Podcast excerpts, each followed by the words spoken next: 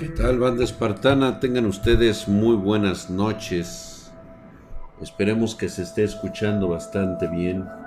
Vamos a tocar un caso que de hecho van a ustedes a darse cuenta porque pues estuvo en el dominio público de allá de los años noventas. Es una historia real con un con un este un investigador estuvo involucrado eh, con sucesos vinculados a ciertos libros que algunos han tildado de, de falsos y otros que son plenamente desconocidos pero que tienen algo que ver. Es un poquito complicado. Mm. Tengan muy buenas noches, todo, todo perfecto. Ordaz, ¿cómo estás? Mauricio Cortés, Ramón Flami, ¿cómo estás? JC United, ¿cómo estás, mi hermano? Gracias. Gabriel Sicaro, ¿cómo estamos? Muy buenas noches. Los relatos de hoy, pues bueno, además de que pues provienen de los espartanos, también es importante mencionar lo que ha estado ocurriendo últimamente con muchos videos. Recuerda que la extensa mayoría de los que sacan videos en TikTok, en todo esto relacionado con el concepto de las brujas y de, los, eh, de las situaciones supuestamente paranormales, número uno, grabar un suceso que realmente te está ocurriendo en ese momento sería prácticamente imposible. ¿Por qué? Por el simple hecho de que demostraría su existencia. Y creo, y siempre lo he considerado, que la mayor forma de que una entidad, una cosa, triunfe es haciendo creer a los demás que no existe.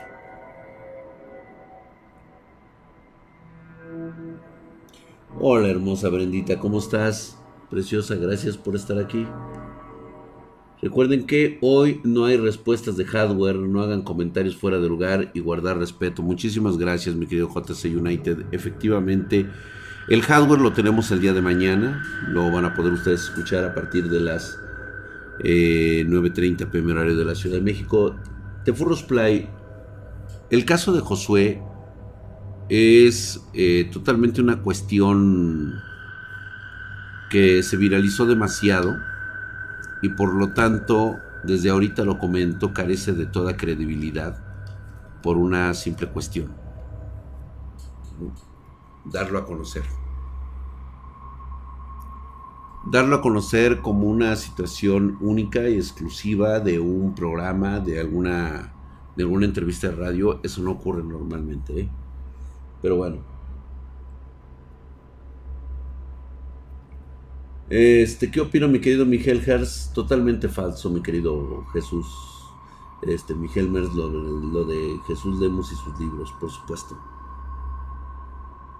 A ninguno con tres pies delante con un libro verdadero se atrevería siquiera a mencionarlo o a sacarlo como tal.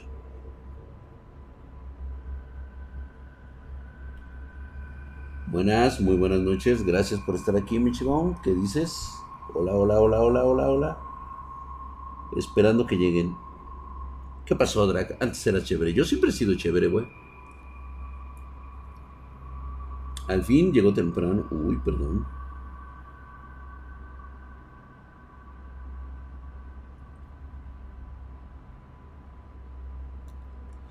Muy buena pregunta, una respuesta bastante loca. ¿Has escuchado casos de Carlos Name? Creo que sean verdaderos o son falsos. Lo de Carlos Nam es totalmente falso. No voy a, no voy a decir que son verdaderos, simplemente son falsos. Drac, ¿tu madre te dijo algo de los elfos? Como tal, no. Y justamente de eso vamos a hablar el día de hoy. Parece ser que como que siempre tengo esa fortuna. No sé si se escucha, Drac te escuchas muy despacito. Sí me escucho muy despacio. Normalmente siempre dicen que, que se escucha hasta el, hasta el trombote aquí con, conmigo, no sé. Chale, me suscribí y no salió la notificación. Mi querido, no te preocupes, mi querido David Son Gay. 13, hijo de su putísima madre, estás mamadísimo. No te preocupes, ahí estoy viendo que eres un suscriptor premium, mamadísimo, cabrón. César Gasca dice, ¿cómo estás, Drag? Una pregunta, en varias historias que he leído sobre fantasmas, reportan que baja la temperatura durante la aparición. ¿Por qué pasa esto? Mira, pasa más que nada por la cuestión de la, de la energía que se envuelve en ese momento. Es una, vamos a llamarlo así, es como eh, una invasión al, espectro radioeléctrico. Esto genera que las partículas que, que están en el ambiente se ralenticen. Al parecer tienen algo que ver. Digo, no, no lo he estudiado como tal pero algunas, eh, pues ahora sí que menciones de la baja de temperatura es precisamente porque de alguna forma estamos en una conexión de estado cuántico. Si ustedes no han escuchado hablar del hielo cuántico, pues bueno, se los dejo de tarea para que ustedes más o menos se den una idea de qué estamos hablando cuando bajan las temperaturas. Solo que hablas algo bajo, solo entónate, mi buen drag. Ah, ok, güey. Bueno, pues yo creo que ahí escuchamos bien, ¿no? Y dice, oye, mi drag, ¿hay registros entre de alguna confrontación entre Wiccas del viejo mundo con, la, con las autóctonas del país? Normalmente esto nunca se registra. Nunca se registra, siempre sucede a cada rato y a cada momento. Y justamente era lo que hablábamos acerca de los videos virales estos que se dan entre brujas autóctonas, que no es no existe esto. O sea, quiero que se entienda que el concepto de ser una bruja no es un concepto de una persona que viva en esta es una idea totalmente errónea y de hecho es mala publicidad, aunque algunas brujas te dirían que es buena publicidad porque las personas bajan la guardia porque están atentas a cosas que suceden en los pueblitos, que suceden en las ciudades y en los cerros, que es el único lugar donde pueden pasar estas cosas, cuando la triste realidad es de que ocurren en todo momento en plena luz del día. Nunca verás una verdadera bruja fotografiada en un video o en una foto. Es muy difícil tendría que haber tenido la baja, la, guardia demasiado baja y realmente encontrarla en una fotografía sí está muy cabrón. Entonces Wicca y bruja es lo mismo, se denominan prácticamente igual, aunque me gusta tenerlo separado, en mi caso, porque una Wicca es totalmente diferente a una bruja, pero se toma prácticamente como lo mismo que son entidades que tienen poderes sobrenaturales eh, exigidas a través de un pacto. Eh, la Wicca auténtica es una, es una entidad poderosa, es una entidad que hace lo que quiere, ¿sí? que ha formado y ha tenido un pacto que le permite controlar la realidad en la cual vive. Y una bruja para mí son estas mujeres que de alguna manera han tenido como maestras a una Wicca y que por alguna cuestión del destino, ya sea por el desinterés, la desaparición este, de la Wicca en jefe, por así llamarla, pues bueno, deja a esta aprendiz que pues de continuar haciendo eso, pues será detectada por otra Wicca y definitivamente será eliminada. Ese es así como que el, el, círculo evolutivo de esto, ¿no? Gracias, mi querido Marcoinf. Hijo de su putísima madre. Estás mamadísimo como el pinche drag. Gracias por esa suscripción en Prime. Muchísimas gracias. Hoy vamos a hablar. No tienes fotos de tus tías. Mi cachón. Tengo algunas fotografías. De hecho, hace poco me encontré con, con ellas verdaderamente es inquietante tener estas fotos. Ni siquiera sé por qué las conservo. Hay unas que de plano eh, fue tanto el... el, eh, no sé si la energía despedida que estas fotografías, de plano con el paso del tiempo, eh, se, fueron, se fueron derritiendo las fotos. O sea, están en un, en un papel fotográfico y prácticamente la foto ha borrado la imagen. Sí, y este, y de hecho creo que sería muy buen tema para sacarlo el Día de Brujas en el próximo especial voy a sacar estas fotografías que están, que pues ocultando a las personas que venían en esas fotos. Prácticamente se derritieron. Se derritieron estas fotografías. Definitivamente las Wiccas son entidades propias, o sea, son entidades que tienen arraigadas una sangre que proviene directamente de una Wicca. Pero fíjate, Venti, yo tengo fotografías también de los años 40 y 50. Es más, hay fotografías que tengo de los años 30 y de incluso de los 20 y en ningún momento han perdido esa ese brillo o ese color, solamente algunas fotos muy muy muy este pues como que muy, muy cuidada, porque ahí les va una. Solamente tengo una fotografía que fue, le fue tomada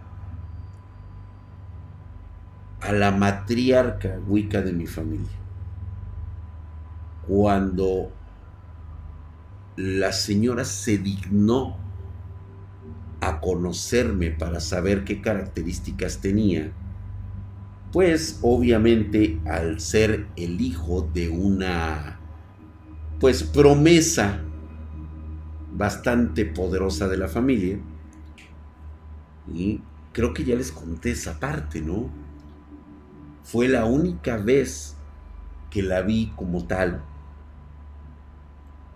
Si ustedes vieran esta fotografía, parecería una señora normal la característica más importante de todo esto es que utiliza lentes oscuros en un sitio bastante oscuro y que pues está dentro de, pues vamos a llamarlo de su propia casa.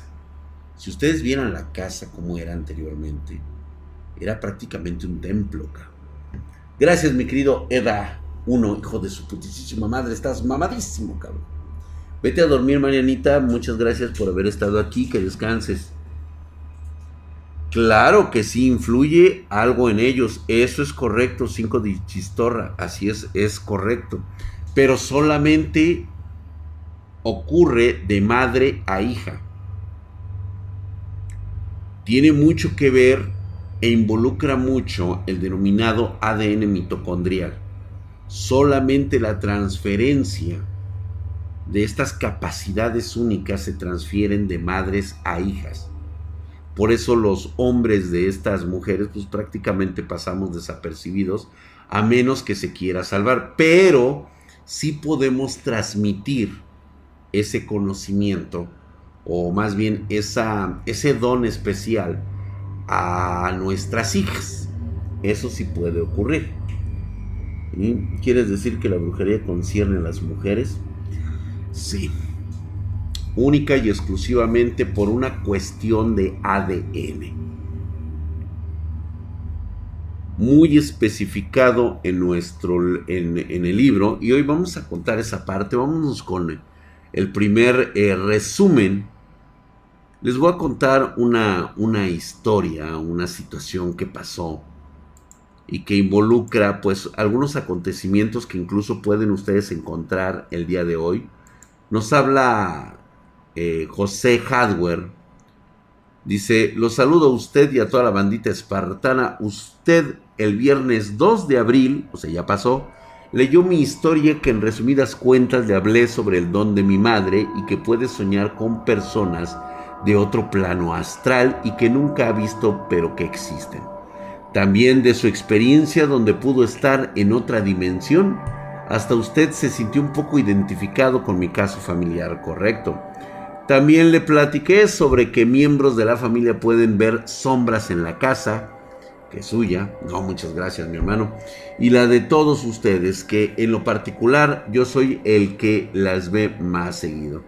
Tengo muchas experiencias de ese tipo, pero en este correo le relataré sucesos importantes que me han pasado en las últimas semanas.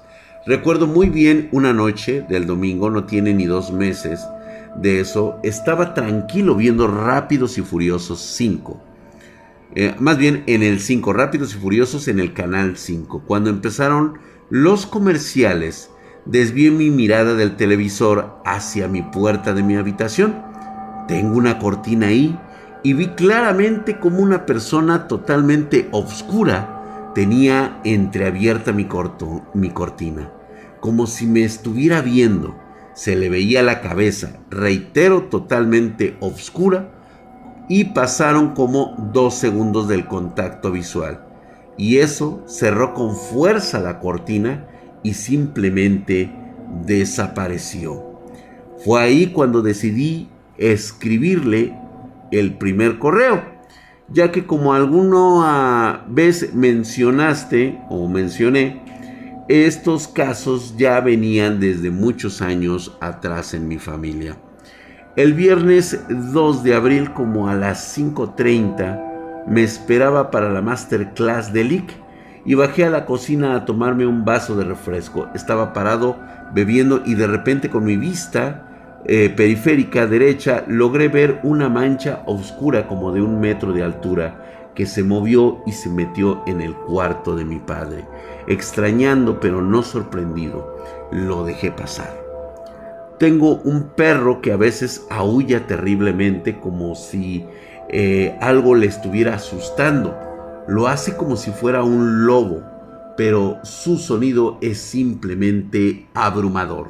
Claro, esto lo hace a veces. Investigué y los perros lo hacen porque le tienen miedo a algo. Dicen que es porque ven o sienten energías negativas. Pues esa madrugada de casualidad el perro se durmió en el cuarto de mi padre y empezó a aullar de una manera terrible.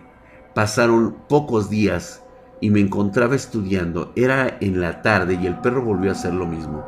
Cabe destacar que cuando aúlla, así siempre se le queda viendo a la puerta que conecta el interior de la casa con el patio. Yo me asomé desde la fachada del segundo piso y desde ahí le dije al perro que se estuviera tranquilo. De repente sentí una presencia que estaba atrás de mí y automáticamente me quité de la fachada porque presentí que me quería empujar para que me cayera.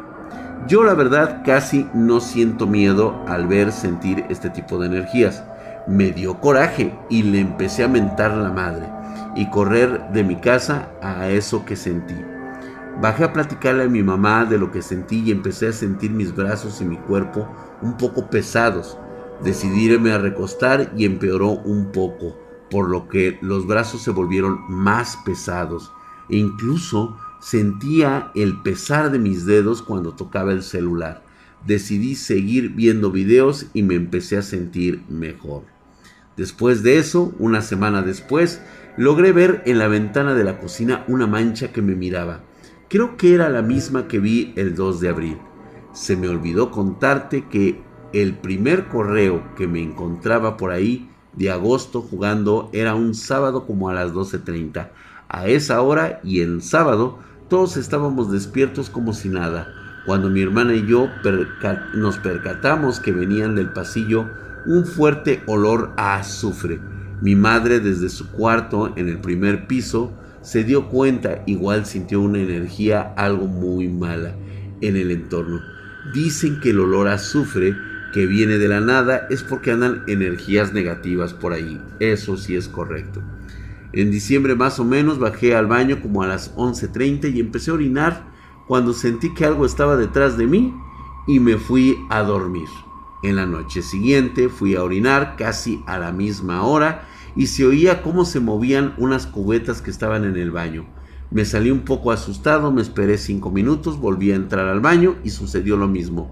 Para mí que eran duendes. Me dijiste que tal vez podría tener descendencia druida. pero aún no confirmo esta teoría. Gracias por leer, tengo muchas más anécdotas y pues bueno, prácticamente eso es todo. Gracias, nos escribe José Vargas. Esta historia nos la mandó precisamente por eso de las cuestiones de las eh, de los llamados duendes. Esto ahorita lo vamos a hablar. De hecho, les voy a contar un pedazo para que para que empecemos a, entendernos. Gracias, mi querido One Chantman, hijo de su putísima madre. Estás mamadísimo. Gracias, gracias por esa suscripción en Prime. Te doy la cordial bienvenida y te mando tu mamadísimo, mi, mi queridísimo One Chant Mani por esa suscripción. Eda 1, Drag, ya te mandé mi historia, la vamos a ver. Peña Nieta, ¿cómo estás? Gracias por esos 20 pesitos. Era una entidad bastante fuerte, pero no es la única. De hecho, quiero mencionarte que ustedes lo que conocen o denominan como duendes, en realidad son almas fragmentadas.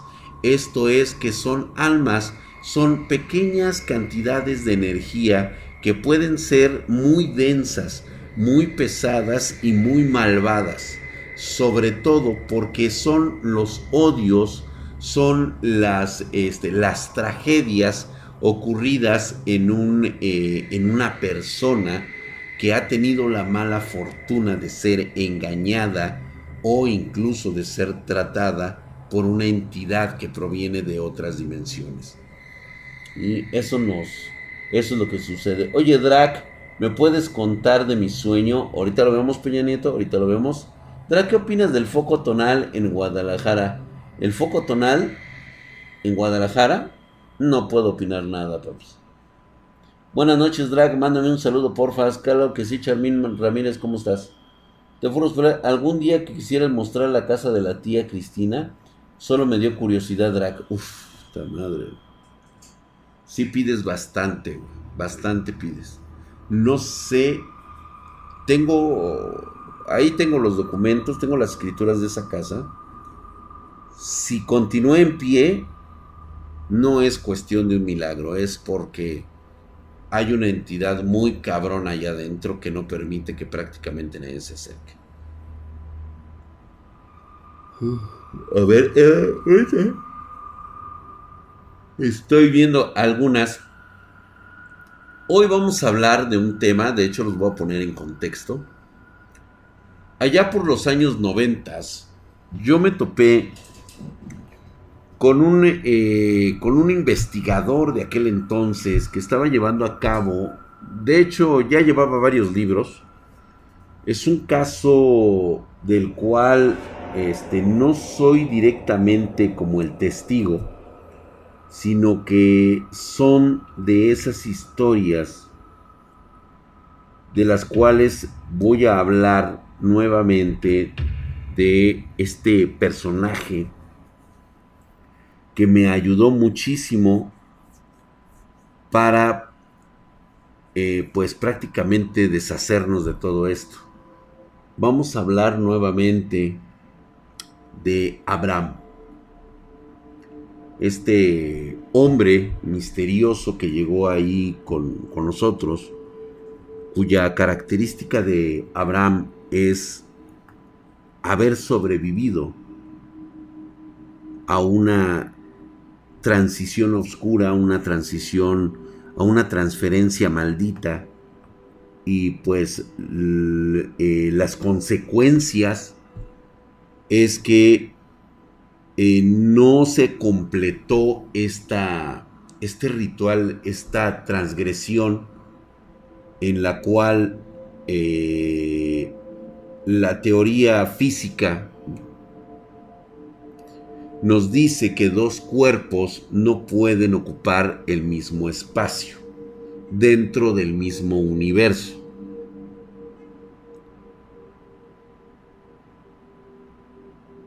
Lo que tiene Abraham es una anomalía de la física moderna. Un pedazo de una criatura que quiso pasar del otro lado forma parte de su cuerpo. Y quiero mencionarles que lo hablamos ese día. de cómo quedó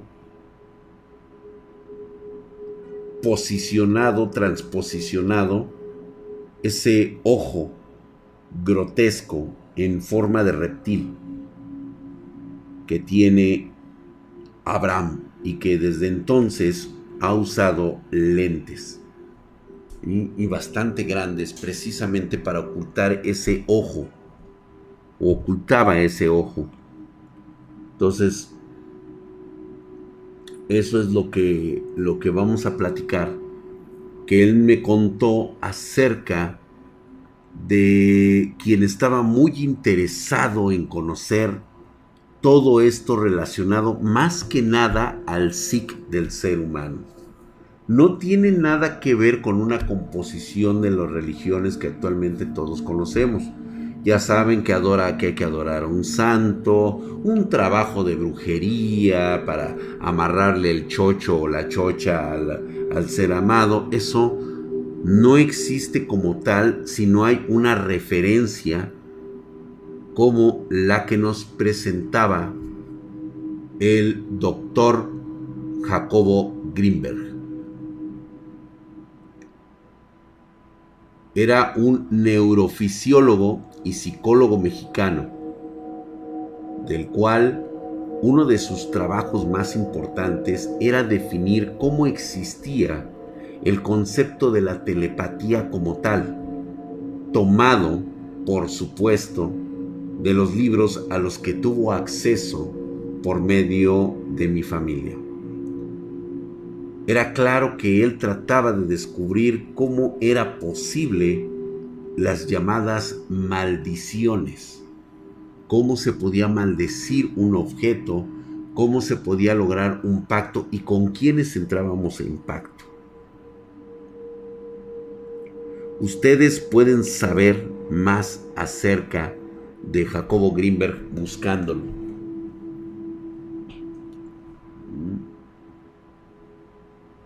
Se lo llevaron más que municipales.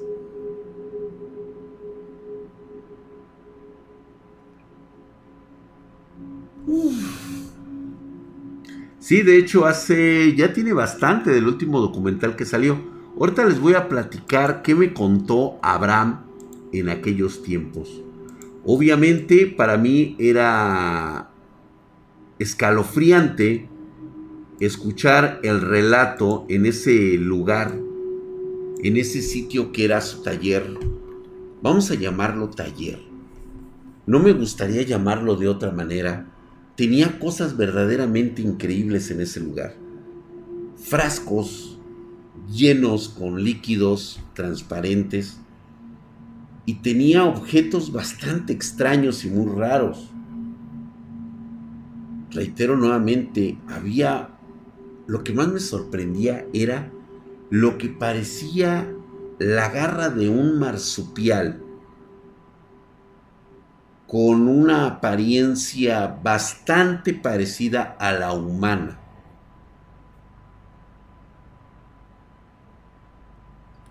No Kev 847. No es por ahí.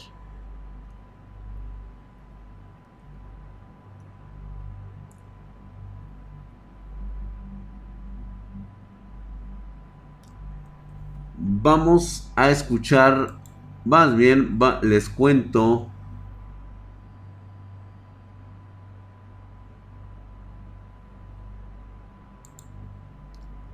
la historia Video con el relato de Exusi Q. Ándale. Ah, mira, justamente, mira, muy buenas noches, Draxito. Antes que nada, te saludo. Gracias, mi querida Chushi. Y mando un besote y abrazote a la distancia. Gracias, también se agradece. Sabes que soy tu fan y ojalá veas mi correo pronto. Navegando en YouTube me encontré con este relato. Al principio me llamó la descripción porque es del señor Sáenz ya fallecido, y más me llamó al verlo, me quedé impactada ya que me remontó a tu relato del muchacho que mató a sus abuelos, y más porque el más reciente de tu amigo que desafortunadamente al entrar quedó maldito.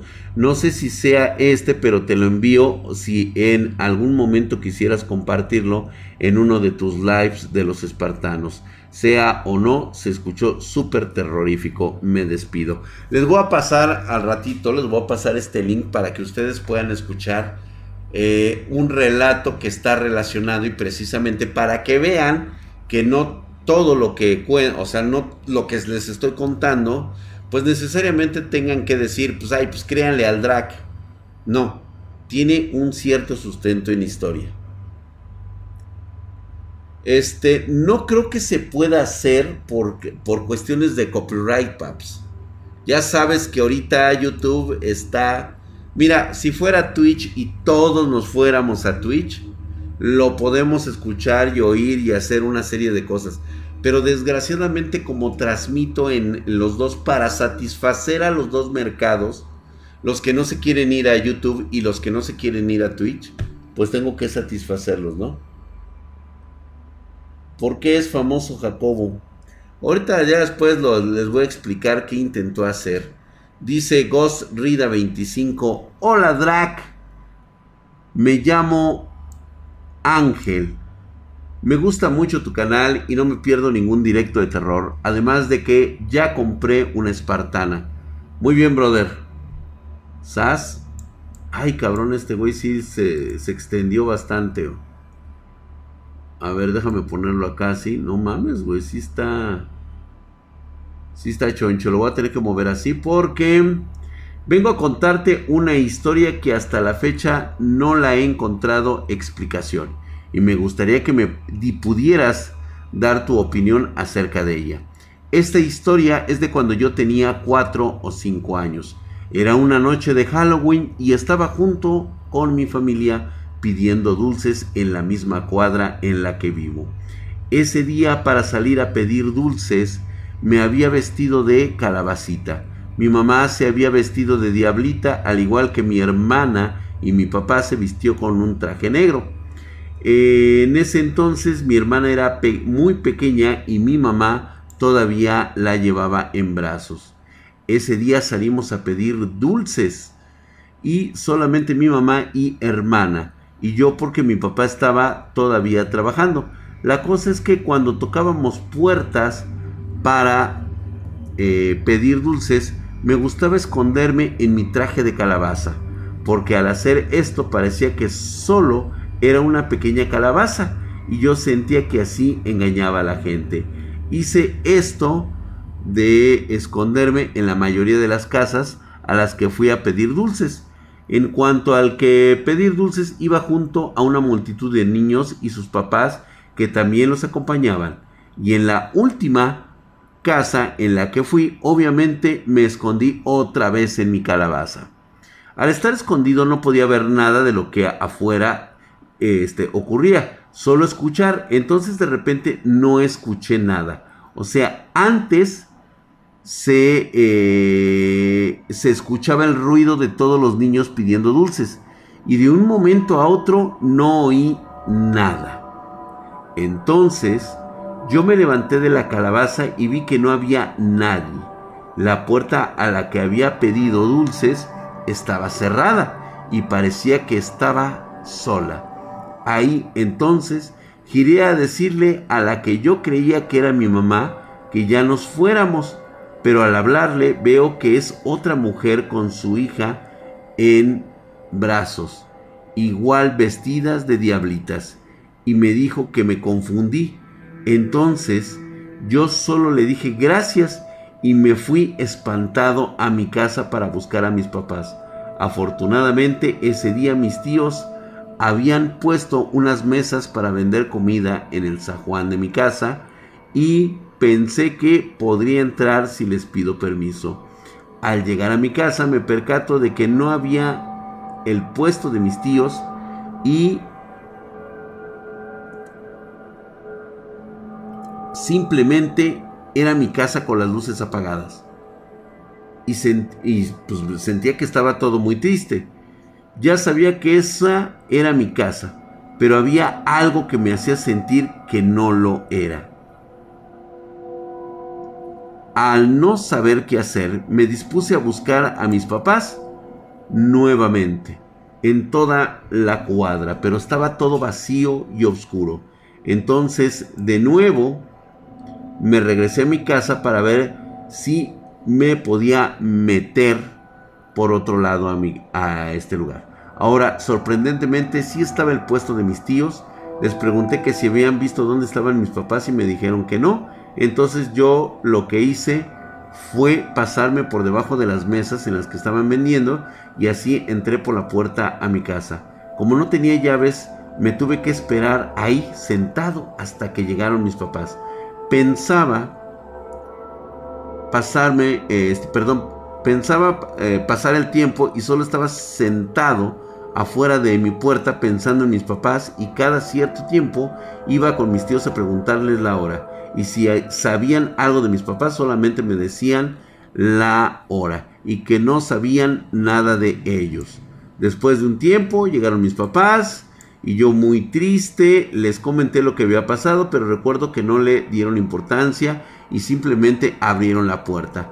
Dejaron los dulces que habían conseguido y me mandaron a dormir. Después de ese día, cuando crecí más y por alguna razón estábamos platicando sobre Halloween, yo les recordé lo que pasó ese día y sorprendidos me dijeron que eso nunca pasó y que nunca me despegué de ellos. Que si eso hubiera pasado, se hubieran dado cuenta luego, luego, porque son muy cuidadosos. Yo les conté a detalle todo lo que pasó y hasta la fecha me siguen diciendo que nunca sucedió y que seguramente fue un sueño. Pero yo estoy 100% seguro de que esto fue real, ya que recuerdo las sensaciones del momento. Ya sabes, cosas que normalmente en un sueño no notarías. Para ser honesto, fue muy raro lo que me pasó y no he encontrado explicación. ¿Qué crees que haya pasado? Si es tal como cuentas este relato, muy seguramente habrás traspasado, por decirlo de alguna manera, una realidad alternativa en el cual pues a veces se dura muy poco tiempo o simplemente regresamos a una línea del tiempo muy parecida a la que dejamos. Geolander 007, hijo de su putísima madre, estás mamadísimo. Gracias por esa suscripción. Mi querido Geolander, ya 18 meses, está mamadísimo. Gracias por esa suscripción, la verdad. Oye, qué tranza, mi drag, desde... Puedo enviarte un relato locochón. Sigo esperando mi presupuesto, drag. No sé este, si lo hiciste en pedidos arroba Spartan Geek. No sé por qué no te ha llegado el presupuesto. Tal vez es porque este tenemos ahorita, este, no sé qué es lo que habrá solicitado, güey. Del proyecto Drag. Ah, entonces lo estás viendo directamente, este. ¿Por qué no me echas un mensaje de WhatsApp en lugar de ahorita estar aquí? ¿Eres Oxlack? No, ¿qué pasó, mi querido Ferreneretti? A diferencia de Oxlack, yo sí tengo senti yo sí tengo cerebro, güey. De hecho, Drag, así es parecida a mis anécdotas. Órale, pues, te furros. Mm, fíjate que vamos a ver una fotografía. Vamos a ver qué tal están estas cosas. Ándale, pues, descarga la chingada madre. Si no, no puedes vivir en este pinche puto planeta. A ver, ajá. Usar. Ah, pero espérate, ¿cómo que es video? ¿Por qué me pide esta madre?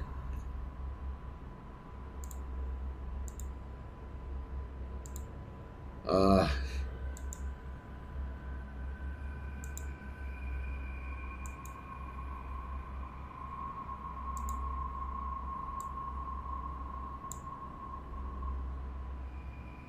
Ok. Mmm, madre. Me mandan archivos y formatos muy feos. No lo podemos ver. Nos, nos lo mandó Frankie. Sí, este, pero no hay forma de verlo. Está mal eh, el tipo de video de codificación. Está horrorosa, horrorosa. Mr. Fan, ¿qué, ¿qué dice? Estoy de acuerdo contigo, Spartan. Sorpréndeme en este Halloween drag. este, entonces, ¿qué onda, mi querido Geolander? Échame un gritito. Ya, ya le dije, güey. ¿Qué pasó?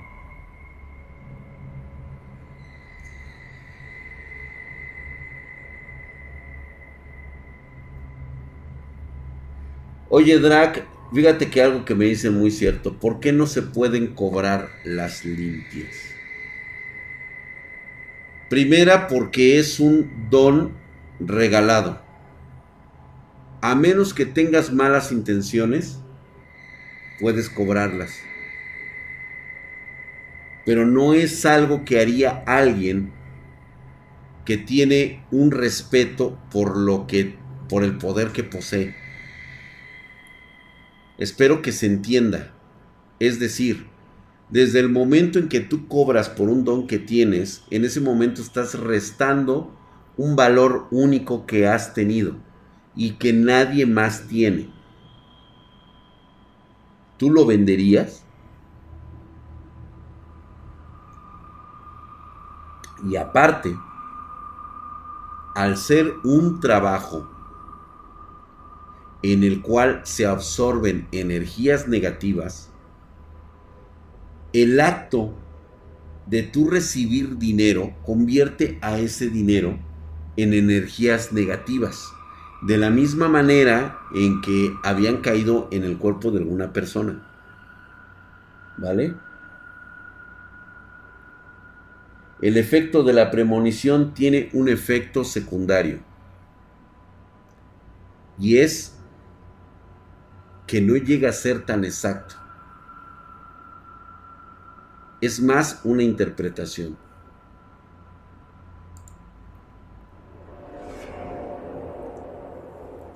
Vámonos con una historia más y, abrimos la plaza para platicar de esta historia que me contó Abraham.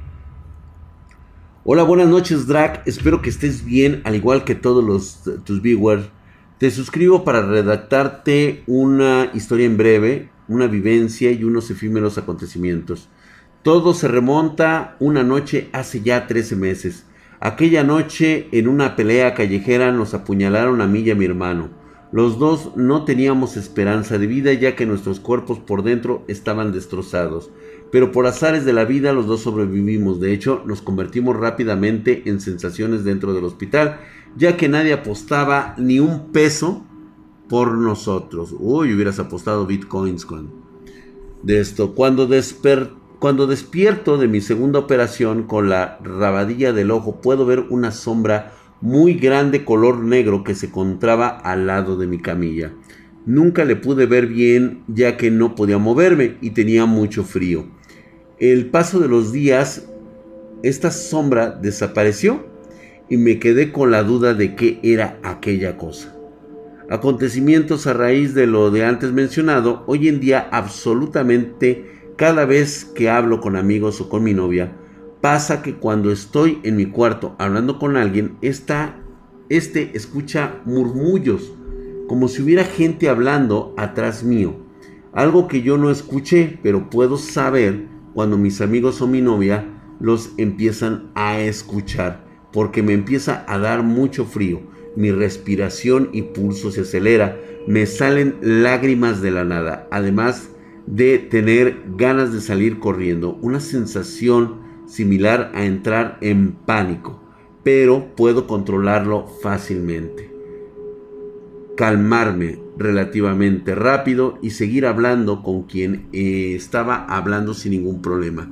Ya aunque eh, sé y siento una o varias presencias, nunca me han hecho daño o movido algo en mi cuarto. Otros acontecimientos es que cuando estoy hablando con alguien en la sala de mi casa, veo como la luz de mi cocina empieza a, a parpadear tenuemente y justo cuando empieza a parpadear empiezo a sentir esta sensación como si pudiera entrar en pánico, de igual manera puedo calmarme fácilmente. Pero hace unas semanas pasó algo que nunca me había pasado. Cuando la luz empezó a parpadear, estaba hablando con mi novia y cuando empezó a parpadear sentí la sensación de entrar en pánico y a marearme mucho. Algo que nunca me había pasado, por lo que le dije a mi novia que ya me iba a dormir y cuando pasé por la cocina sentí un pinche frío, pero de aquellos chulos, y me espanté, ya que estoy seguro que lo que me empezó a marear fue eso, que hace parpadear la luz de la cocina y siento que me vigilan mientras hablo o juego videojuegos. ¿Sabes qué podría estar eh, estas cosas, mi querido Drac? Sí, sí sabría decirte. Cuando estamos en una situación en las cuales nuestras energías positivas y negativas están de alguna manera fuera de nuestro cuerpo, porque esa es la verdad, ha recibido daño el cuerpo y eh, según los elementos radioeléctricos de, de nuestra realidad, pues esto hace que la dispersión de energías de contacto, pues bueno, surjan por todos lados. Es una sensación fuerte, es como cuando sientes mucho dolor, pues obviamente gritas, eh, se siente, es una sensación fuerte. Y eso llama la atención de cosas que se encuentran del otro lado de la realidad. A veces le hemos puesto nosotros nombres acá de este lado. Y es justamente de lo que estábamos hablando.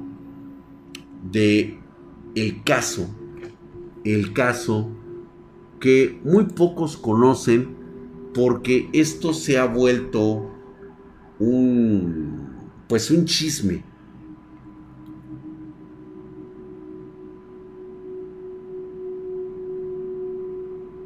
Es un chisme.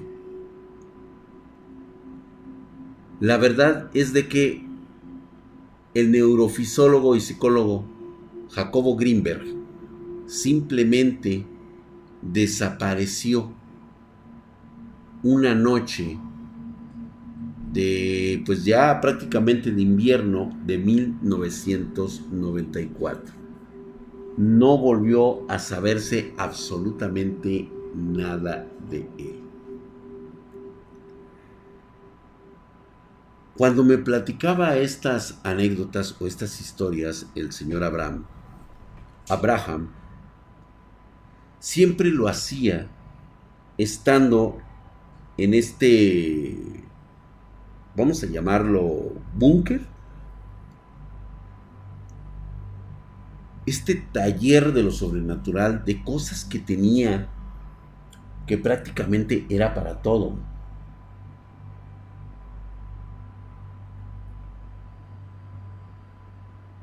Hay que tomar muchas características en cuenta.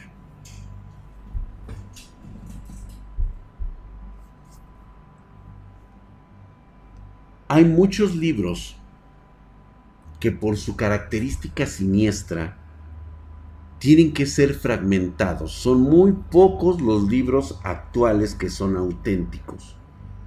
Voy a, voy a ser muy conciso, muy claro con ustedes. El, el Glamour que yo tengo, este libro basado en un verdadero Halsif, es propiedad y ha sido propiedad de mi familia por lo menos 150 años. Es un libro denso, es un libro pesado, es un libro que contiene todo tipo de formularios, tiene todo tipo de preguntas y respuestas relacionadas con otros libros, otros apuntes. Es muy difícil detectar en qué momento un fragmento verdadero de un apunte ha sobrevivido el paso de los tiempos. Jacobo Greenberg siempre se dedicó a esto de la investigación de la forma más científica y macha posible. Muchos hablan de que la CIA, de que el FBI se lo llevó. Sin embargo, cuando yo escucho la historia del señor Abraham, es muy posible que ni siquiera el FBI o la CIA sepan el paradero verdadero de Jacobo este Greenberg. Me los voy a llevar, mi querido Miguel Hers. Esas son las instrucciones.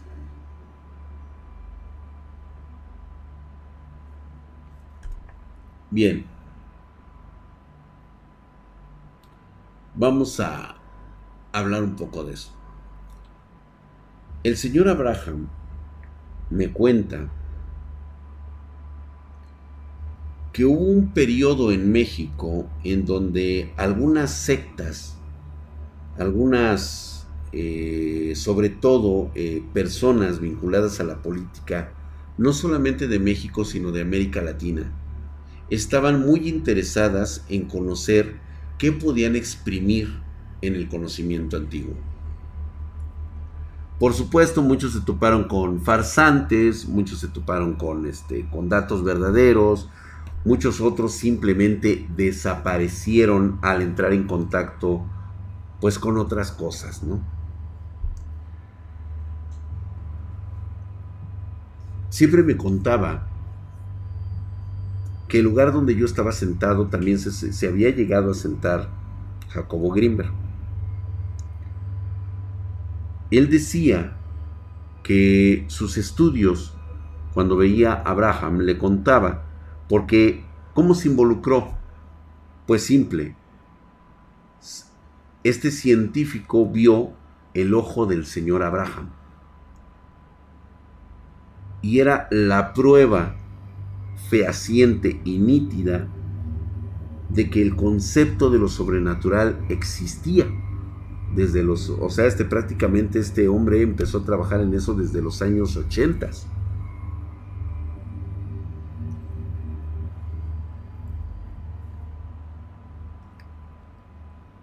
Cuando el señor Abraham le cuenta cómo fue lo que ocurrió y qué fue lo que ocurrió con su ojo, pues obviamente fue tanto el interés de este científico que empezó a investigar con sus recursos y llegó, llegó a tener una, un estudio muy concienzudo de los libros malditos que normalmente las personas que se dicen inteligentes los toman a broma.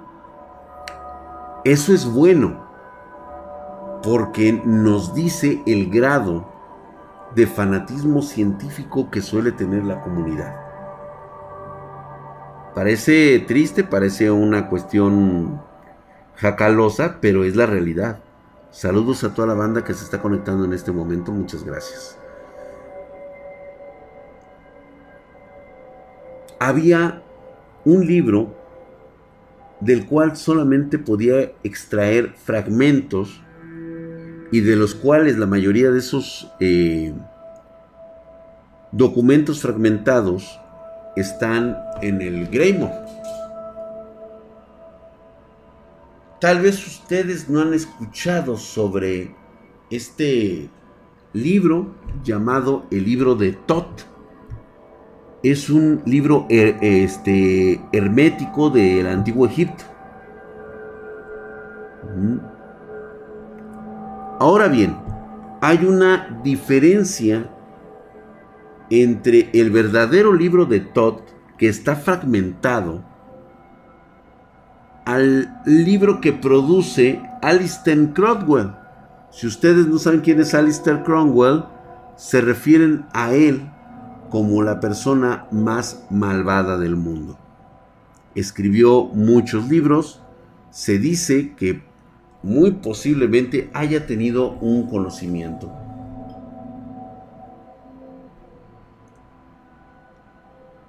Ya he hablado del manuscrito Voynich, por si les quedaba alguna duda, ya tengo esos, esos videos. Ah. Todo lo que aparece en el libro de Todd está fragmentado, o sea, son pequeños trozos que han sobrevivido el paso de los tiempos. ¿Cómo estás, mi querido Cristian95, hijo de su putísima madre? Estás mamadísimo, cabrón. Muchas gracias. El libro contiene información de cómo utilizar ciertos instrumentos, ciertos, este, e incluso ciertas fórmulas para eh, sanar o volver a la vida a algo o a alguien.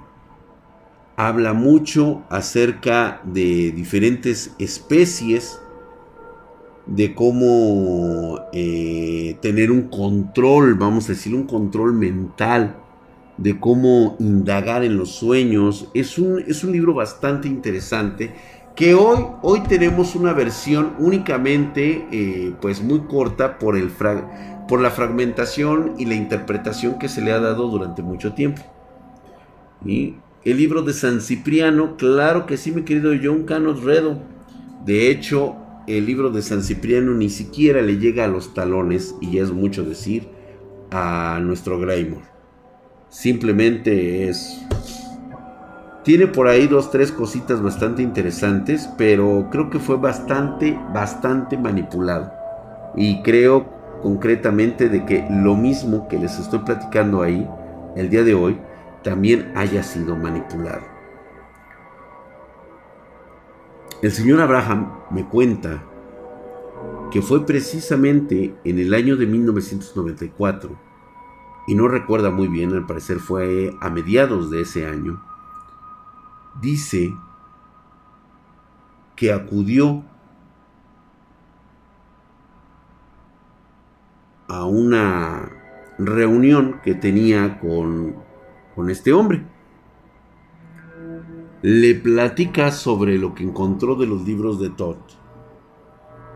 Y que a pesar de toda la charlatanería que, que, estuvo a su alrededor, rescató dos, tres este, manuscritos que valían la pena, con su respectiva traducción. Gracias, mi querido Chris1495, perdón que no te dé tu mamadísimo en este momento, pero ahí te lo doy. ¿Sí? Y aquí es donde se empieza a poner diferente la historia. El señor Abraham me cuenta que este hombre empezó a leer y decodificar los fragmentos que ya había encontrado más aparte que con la ayuda del señor Abraham había conseguido algunos que otros pasajes. Lo que no creían era que con esa información que él tuviera sería suficiente como para saber qué es lo que había pasado. Un día era las 5 de la tarde, le habla por teléfono al señor Abraham y le dice que por fin encontró la fórmula correcta, que luego le va a hablar para decirle qué pasó.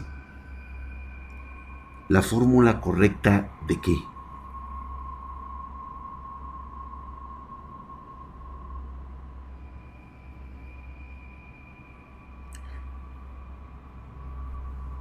este señor Greenberg desaparece misteriosamente esa misma noche.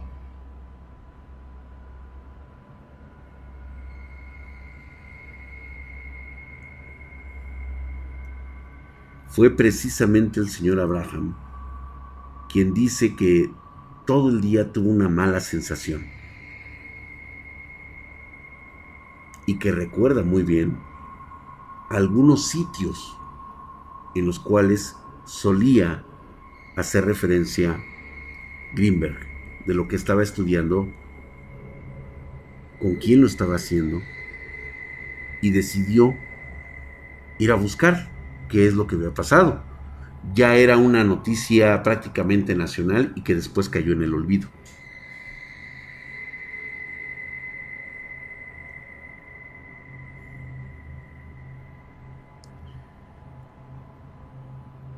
no te voy a. No, no, no vamos a hacer tanto desmadre. Hay un sitio donde se reunía a hacer campo de estudio. Justamente ahí acudió el señor Abraham y me cuenta que desde el principio todo estaba mal. Pudo ver que la entrada al estudio de, Greenberg estaba abierto.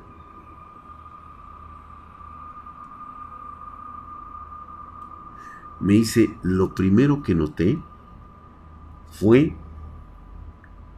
cómo rompieron la puerta de metal.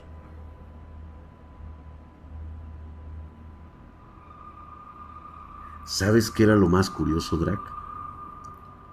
Que la apertura de esa, de esa casa, donde él creía que estaba este hombre, y al parecer sí, había sido forzada o abierta desde adentro. Dice que entrando inmediatamente percibió un aroma horrible, como si oliera mucho a ozono o a caca, por así decirlo.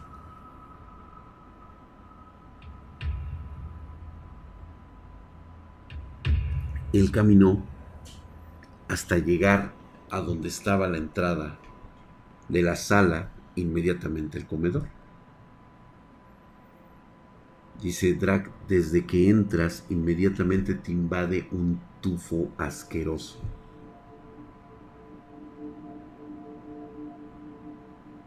Era como alquitrán, como si algo se hubiera estado descomponiendo cuando, cuando, cuando dejas este, la fruta. No sé si alguien ha visto cómo se descompone la verdura. Cuando la dejas, o sea, prácticamente tres meses, cabrón. Pues imagínate esa viscosidad vertida por toda la casa. Como si hubiera sido verdura echada a perder desde hace seis meses.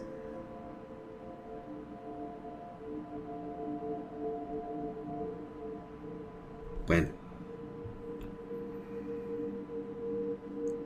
Dice, empecé a caminar y me empecé a dar cuenta que algo o alguien me estaba observando. Inmediatamente lo detecté y de alguna manera mi ojo empezó a reaccionar por sí solo. Me quité los lentes y podía ver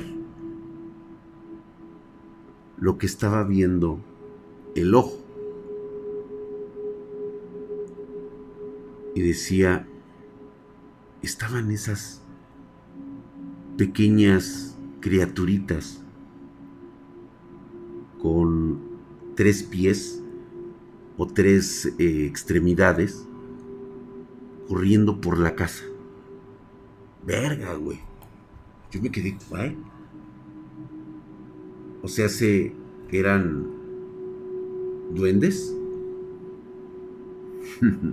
se ríe el señor Abraham y dice, la gente ordinaria le ha puesto el calificativo de duendes. Esas cosas son una especie como de roedores de otro lugar. ¿Cómo se filtran? es como cuando tú dejas la casa abierta a la intemperie. Sabes que se te van a meter cucarachas de la igual manera. Y son bastante astutas esas cosas.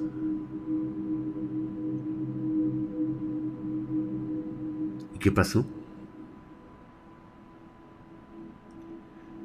Todo estaba volteado de cabeza había manchas negras que parecía que se estaba descomponiendo la casa. Recuerdo haber pasado alguna vez a tomar café con él en ese lugar. Estamos hablando de mediados de 1994. Ya había de eh, reporte de desaparición desde hace 16 horas de, este, de Greenberg. Cuando subo a la segunda planta, estaba su viejo estudio. Ahí tenía un viejo estudio. ¿Sabes qué era lo curioso de este estudio? Dice, lo curioso de este estudio es que parecía que estaba mal hecho haz de cuenta que las paredes eran como que si las hubiera fabricado de adobe y le hubiera puesto tejas. En lugar, o sea, le puso láminas, eran láminas. pero olía a una humedad penetrante. Hacía mucho, mucho frío. Con humedad, oye, eso estaba de locos.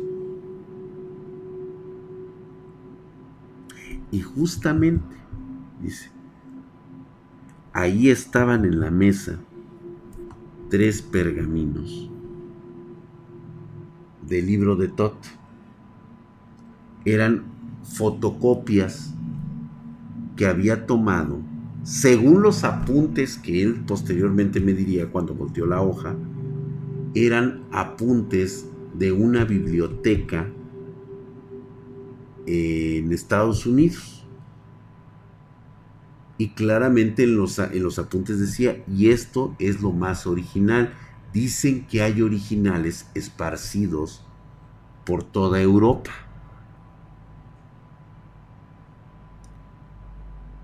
En eso estaba cuando de repente empiezo a escuchar ese característico sonido. A ver si ustedes recuerdan este sonido.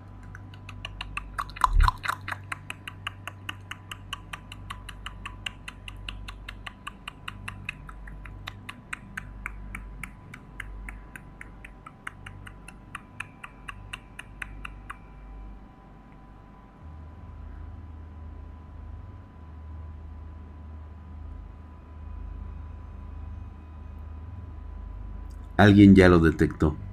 No, una, una cuija se escucha así como, como besitos. No. Este sonaba.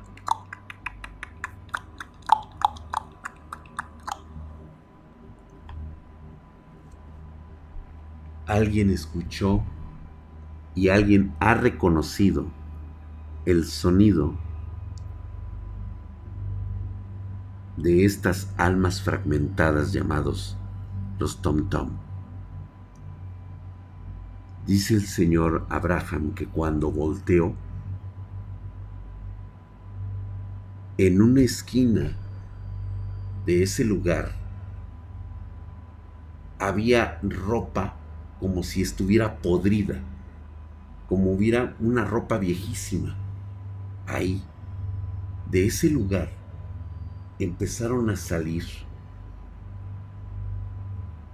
como pequeños humanoides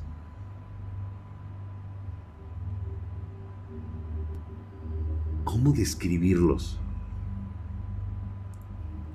Digamos que eran como muñecos de madera.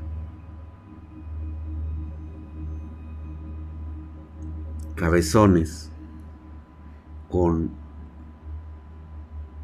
tres patas y que se querían acercar como que dudando de quién era el señor Abraham. Al ser un hombre que ya conocía lo sobrenatural, pues obviamente sí le intrigó ver algo que no debería de estar ahí como pinochos pero en chiquitos, funcos de madera, correcto. Cuando esto ocurre es porque ha existido un evento sobrenatural que ha descargado energía de forma accidental y ha traído conciencias dispersas en el ambiente desde la calle, desde un kilómetro, desde hace 40 kilómetros. Esto es lo que se denomina las almas fragmentadas. Son pequeños trozos de conciencia de gente que ha muerto de forma horrible y muy rápida en un área extremadamente grande. Estos fragmentos al tener un suceso, vamos a llamarlo un imán de luz, van a ese lugar. Los conocemos como tom tom por el tipo de sonido que hace. Y así está escrito. son almas fragmentadas que pueden entrar en algo como un muñeco, algo que les haga recordar que alguna vez tuvieron una apariencia semi-humana o humana. Al verlos, que estaban huérfanos, porque esa es la palabra, son huérfanos, pregunta, preguntó, no digamos de una forma eh, de hablar. Acuérdense que en este tipo de situaciones no necesitas decir nada. Tus simples pensamientos y tus emociones son como libros abiertos para estas entidades. Exactamente, hamstercito.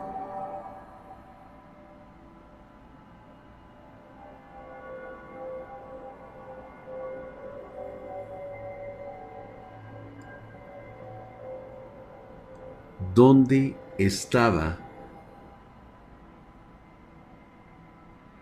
Greenberg?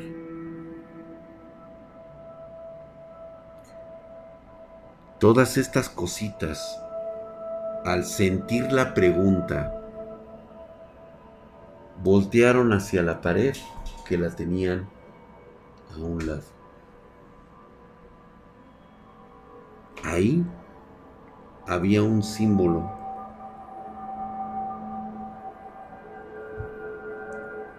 Había una runa con un hoyo negro lleno de este líquido pestilente.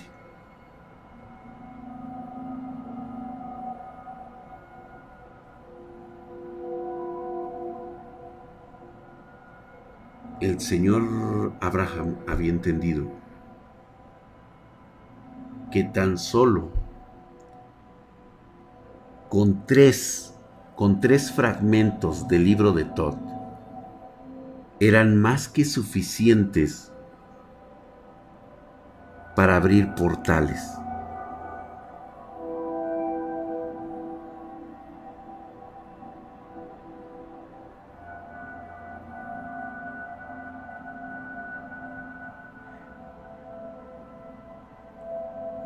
Estas cosas son llamadas por, por energía.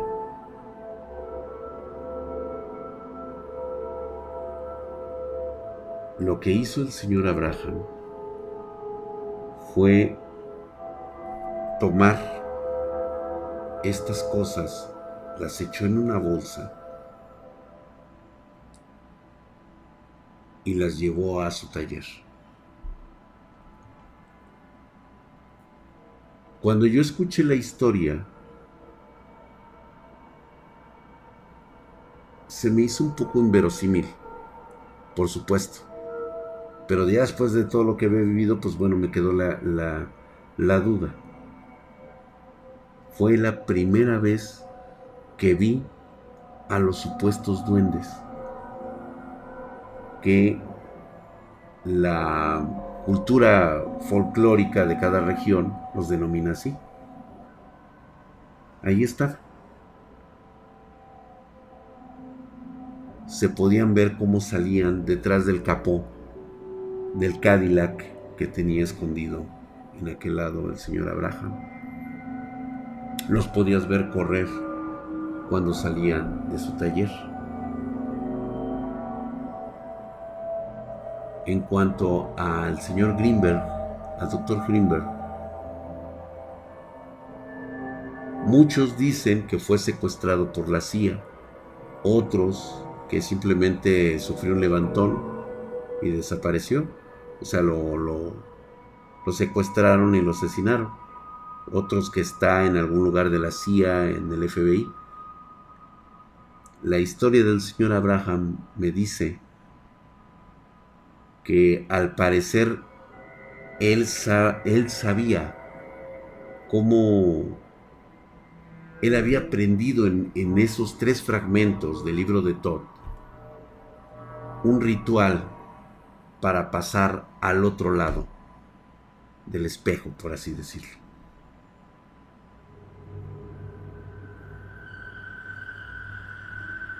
Y le digo, ¿hay alguna evidencia que nos diga que realmente hay algo detrás de, de ese lugar? El señor Abraham se quita sus lentes, dice, ¿te parece poco esta evidencia? No, o sea, sé que su ojo es parte de algo que está atrapada en otro mundo. Pero es decir, nosotros los humanos podemos traspasar a ese otro lugar.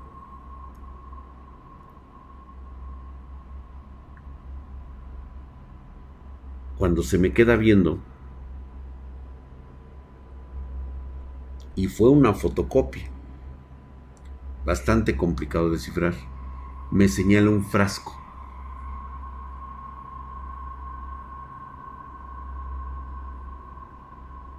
¿Se acuerdan que en ese frasco había una mano? Esta mano con varios dedos que parecía de un marsupial y parecía tener una especie de pel bastante rara. Con unos... Pues eran garras, güey. O sea, prácticamente eso no eran dedos, eran garras. Y me dice, eso parece provenir de un monstruo. No. Eso alguna vez fue humano. Verga, O sea, ¿cómo? ¿Sí?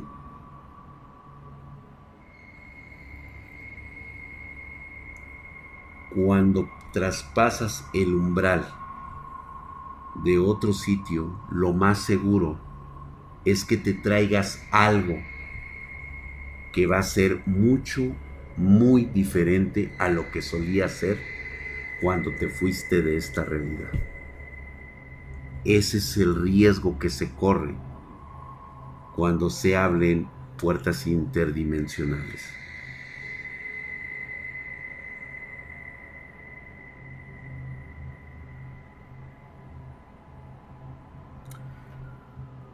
Cosa curiosa que muchos hablen de programas como Stranger Things.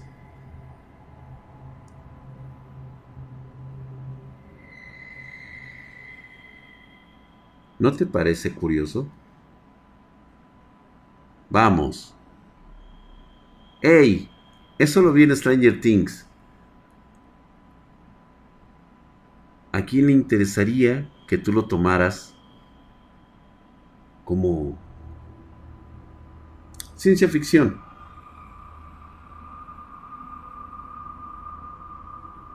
Es como la brújula dorada, ¿correcto? Buenas noches, Fly.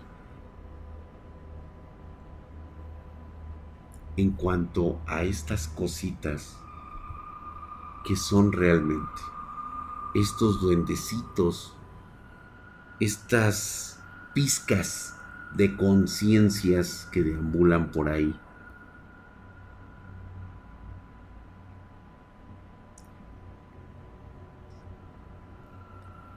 el 90% de ellas son malvadas. Pertenecieron a fragmentos, o más bien pertenecieron a almas que tuvieron un final muy doloroso, muy cruel, muy sádico, que fueron desprendidas prácticamente de forma inmediata y nunca se dieron cuenta que habían trascendido la muerte. Es decir, son conciencias de estar enojadas con nosotros. Siempre se escuchan, se oyen a veces las atrae nuestra propia personalidad. Y, e incluso llegamos a creer que son pequeños animales que andan corriendo por ahí. Algunos los han confundido con duendes.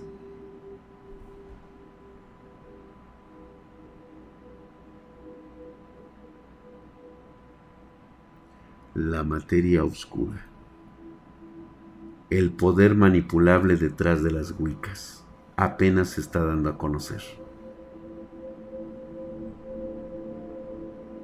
¿Quieres saber algo verdaderamente cabrón?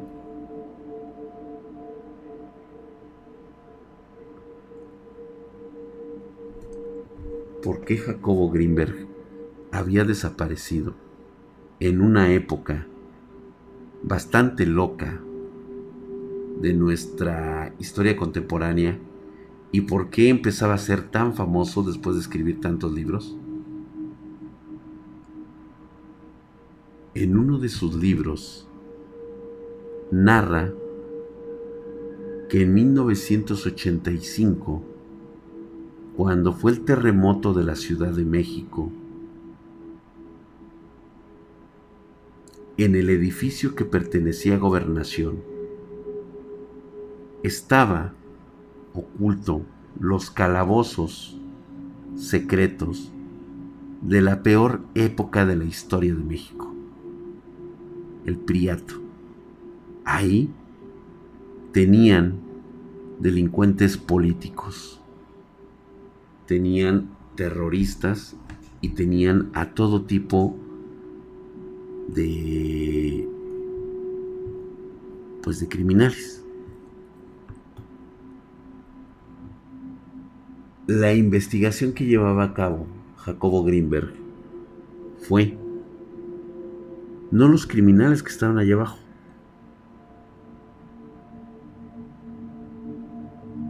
sino las cosas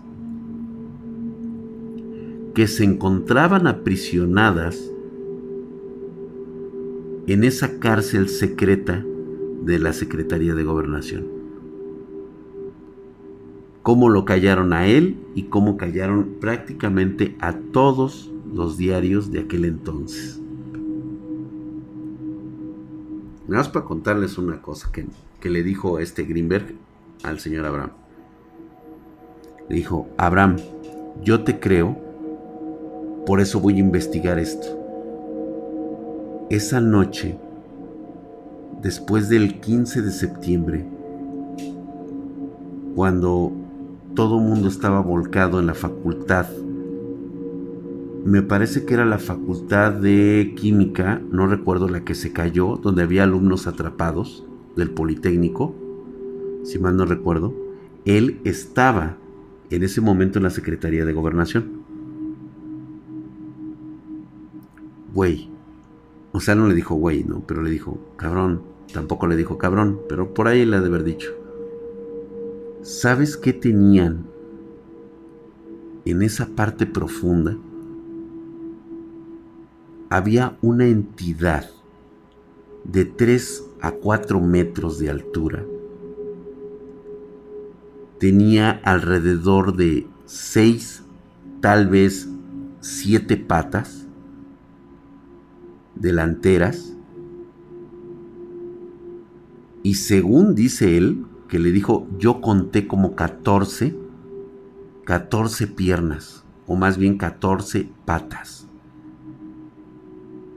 Esa cosa se podía levantar como si fuera una cochinilla hacia adelante y en la parte de adelante tenía entre 7 y 8 cabezas, con ojos y boca.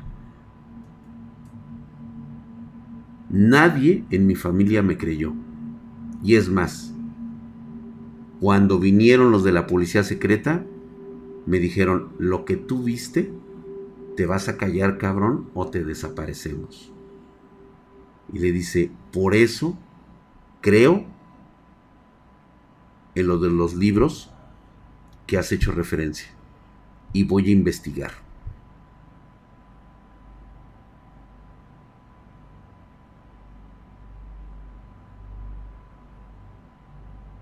Se pone a revisar esto del libro de Todd, encuentra cuatro fragmentos, cuatro, cuatro hojas por así decirlo del libro de Todd, auténticos, los descifra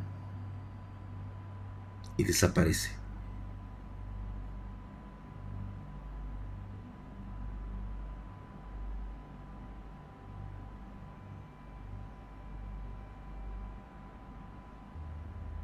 De hecho, pueden hacer ustedes una pequeña investigación.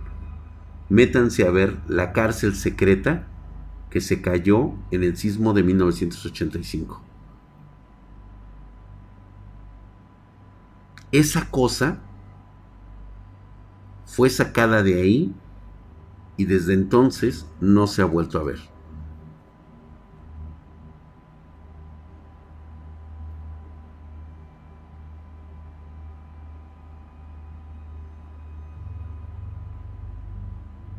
No, dicen, dicen las malas lenguas que bien se pudo haber escapado.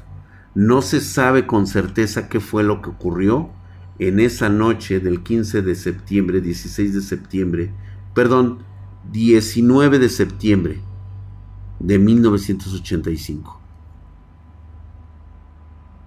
Esa misma noche. No creo que ni siquiera él sepa lo que haya existido. En su momento, quien lo pudo haber sabido fue el secretario de gobernación de aquel entonces, el canciller, el secretario de gobernación, que en aquel entonces era, si mal no me, si mal no me equivoco, era Manuel Barlet. Sí, estaba este Maquio, o sea, este Cloutier, por cierto, muerto de forma misteriosa en un accidente, cosa que no es cierto, se dice que le dispararon desde un helicóptero y ellos tenían conocimiento de lo que se ocultaba abajo de esos lugares. Así de cabrón. Pues es que imagínate, Tú no sabes nada y de repente de un día para otro te dicen, oye, güey, ¿qué crees? Quiero que vengas a ver esto. Y encuentras algo que escapa a toda lógica. En serio, pretendes que el público sepa la verdad? ¿O qué les vas a decir?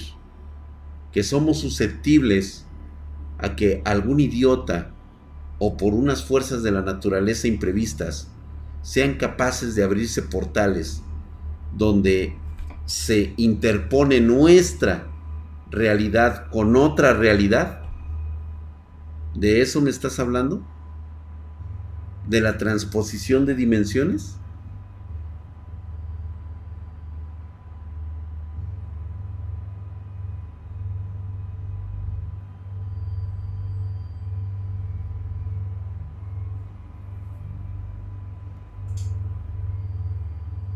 Se los dejo de tarea. Creo que ahorita si ustedes ya se empezaron a meter a googlear, van a encontrarse con muchas sorpresas de lo que les estoy diciendo. No me hagan caso a mí. Simplemente, como dice Hansel y Gretel, sigue las migajas que dejas en el camino. Te pueden llevar a la casa de la bruja. Es un poco de reflexión. Sé que eres un hombre de ciencia, sé que eres un hombre de conocimientos este, científicos al igual que yo. ¿Sabes por qué somos así? ¿Por qué creemos mucho en la ciencia? ¿Por qué se nos ha inculcado que debemos creer a través de la experimentación y de la observación? Porque nos sentimos más cómodos así. Saber que podemos controlar nuestro entorno. Saber que lo podemos manipular por nuestro conocimiento.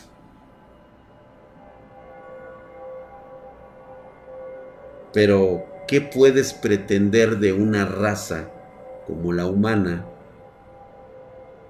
que solo conoce el 5% de la naturaleza como tal. simplemente se los dejo de tareas. Aguanta al M, el bichito 19 pudo salir de un grimorio como el de tu familia. Sí. Es más, de hecho, lo estoy empezando a creer. Bastante raro hay algunas cosas que ya me hicieron pensar que esto tuvo que ver algo más. Desgraciadamente no podemos hablar todavía porque nos sancionan en YouTube. Pero ya estaba muy raro. Ok, la enfermedad real, existe. La vacuna también. Pero cuando ya empiezas a tener una variante que te infecta de un hongo negro, ¿de qué hemos estado hablando?